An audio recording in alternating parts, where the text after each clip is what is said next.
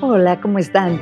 Soy Margarita Tarragona y este es un Positip, un tip basado en las investigaciones de psicología positiva sobre qué nos ayuda a tener vidas más plenas y ser más felices.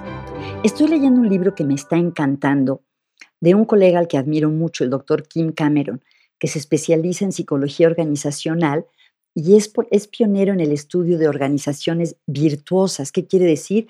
Organizaciones cuyos integrantes se comportan de maneras Em, que contribuyen a la sociedad, que respetan a las personas adentro y afuera de la organización, y ha encontrado, estudiando a centenares de organizaciones, que las organizaciones virtuosas tienen mejores resultados económicos y en todos los indicadores de éxito de las empresas.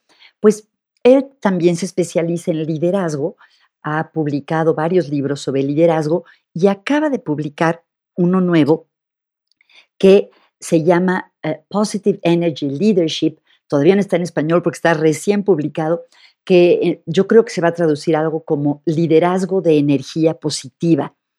¿A qué se refiere con esto? A veces cuando oímos hablar de energía, a lo mejor pensamos en términos muy concretos como de la física, por ejemplo, cuánta energía este, genera eh, una presa de energía hidroeléctrica o cuánta energía tienen las baterías para ponerle a un aparato.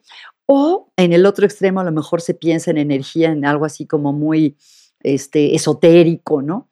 Em, sin embargo, una cosa que me gusta mucho de él es que hace estudios científicos eh, y no le da miedo usar este término energía y ver el cómo las personas de hecho sí tenemos un, efecto de llenar de energía o chuparle o drenarle la energía a otras personas. ¿A qué se refiere? Da ejemplos de la naturaleza, de cómo prácticamente entre todos los seres vivos hay un fenómeno que se llama el efecto em, heliotrópico, que quiere decir que prácticamente todos los seres vivos se quieren acercar a aquello que les da luz, que los llena de energía. Para la mayoría de los seres vivos es el sol. Si tienen una plantita por ahí en su casa o en su oficina, seguramente verán que de manera natural se mueve o se gira hacia el sol.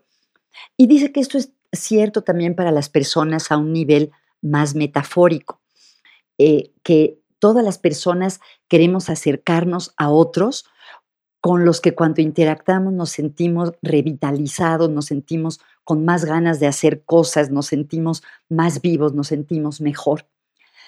Y él dice que esta cualidad es la energía relacional positiva.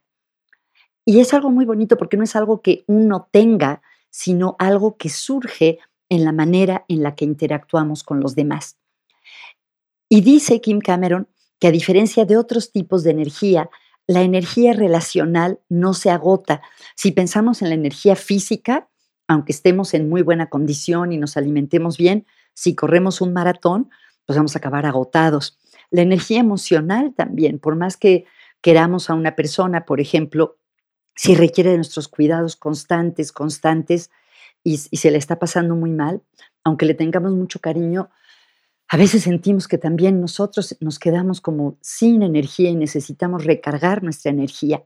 Esto es cierto de muchos tipos de energía, pero algo muy bonito de la energía relacional es que se va autorrenovando, que cuando estamos en una interacción con alguien que nos hace sentir bien, con alguien que nos eh, da ganas de hacer cosas, que nos hace sentir revitalizados, esto a su vez nos ayuda a interactuar con esa persona de la misma manera y es como un círculo virtuoso en el que se va generando constantemente esta energía relacional positiva.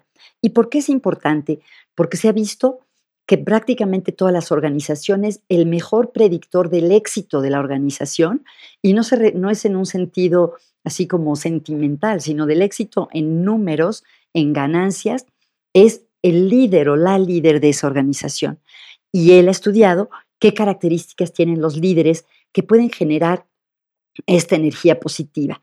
Y lo que ha encontrado es que las organizaciones que son extraordinarias tienen al menos tres veces más personas que llenan de energía positiva a las otras que las otras organizaciones. ¿Y qué hacen los líderes positivos?